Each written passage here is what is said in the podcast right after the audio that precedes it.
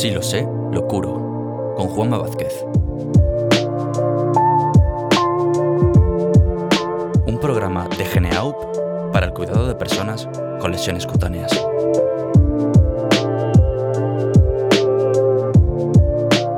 Situaciones críticas para la vida de la persona. Un fallo en la piel como órgano. Hoy hablaremos de lesiones cutáneas asociadas a compromiso vital severo.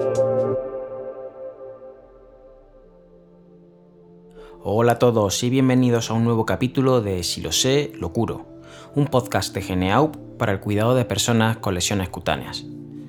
En los últimos capítulos hemos realizado una introducción al concepto de las lesiones cutáneas relacionadas con la dependencia y hemos traído cuatro grandes grupos etiológicos, las lesiones por presión y cizalla, las lesiones cutáneas por humedad, las lesiones por fricción y los desgarros cutáneos. En el capítulo de hoy hablaremos sobre qué ocurre cuando existe una insuficiencia cutánea en una situación de compromiso vital, una situación crítica para la vida de la persona. En concreto hablaremos de las denominadas lesiones cutáneas asociadas a compromiso vital severo.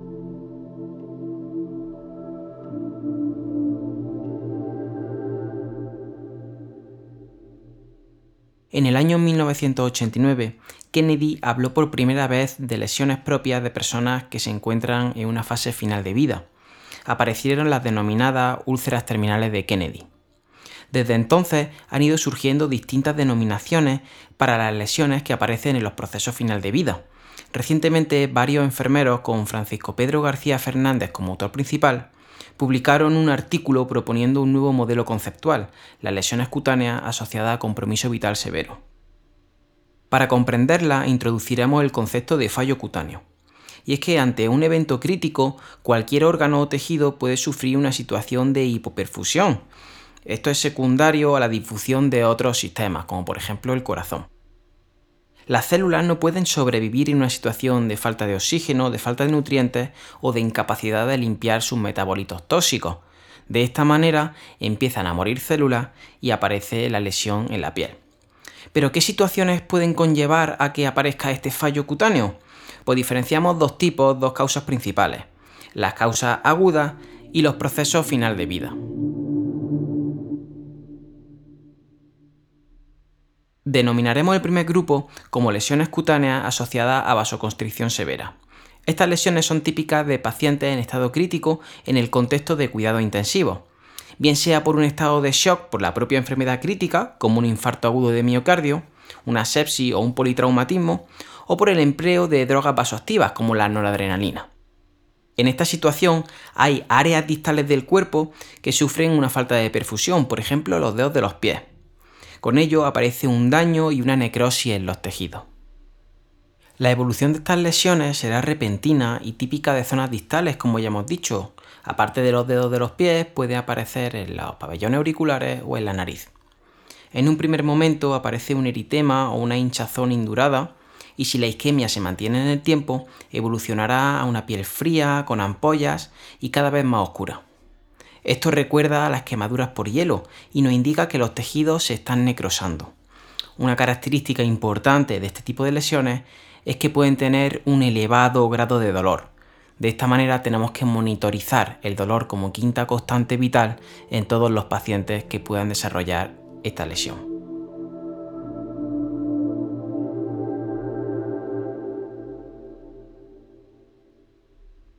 La otra situación que implica la aparición de lesiones asociadas a compromiso vital severo es lo que llamamos el síndrome de disfunción multiorgánica. En este caso existe un fallo global en el organismo y por tanto también en la piel.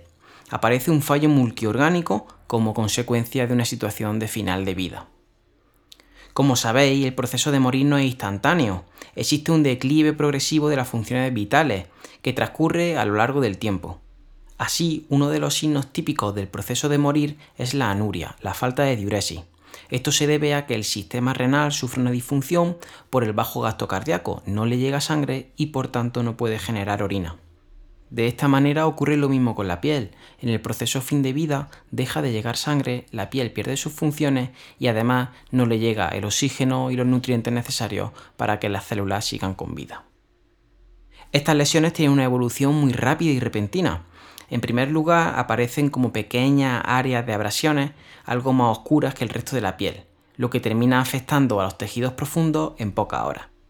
A diferencia de las lesiones por vasoconstricción severa, estas pueden aparecer en distintas regiones y no necesariamente tienen que estar sometidas a presión. Además, son irregulares en su forma. Pueden ser simétricas y en espejo, y tienen una amplia variedad de turgencia y color a lo largo de su evolución, desde el rojo amarillo hasta el negro. Una de las características fundamentales de las lesiones en los procesos final de vida es su inevitabilidad. Mientras que las lesiones por vasoconstricción podrían llegar a ser evitables con medidas adecuadas, las que aparecen cuando la persona está falleciendo no lo son. El cuerpo está entrando, como ya hemos dicho, en un proceso de fallo multiorgánico y estas lesiones pueden formar parte de ese proceso. Esta información es valiosa y es útil para los cuidadores profesionales y para los cuidadores no profesionales. Puede llegar a ser muy frustrante que después de cuidar a una persona durante mucho tiempo aparezcan lesiones en los últimos momentos de vida. Nosotros como profesionales debemos conocer esto y acompañar a las personas en su proceso de duelo porque como cuidadores no han fracasado, han vivido una situación que no era evitable de ninguna manera.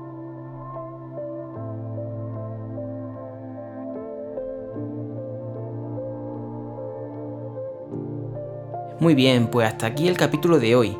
Esperamos que estos episodios os estén siendo de utilidad para acercaros al mundo de las lesiones cutáneas. Nos gustaría recibir vuestras impresiones a través de las redes sociales de Geneaup y así seguir creciendo juntos en este proyecto.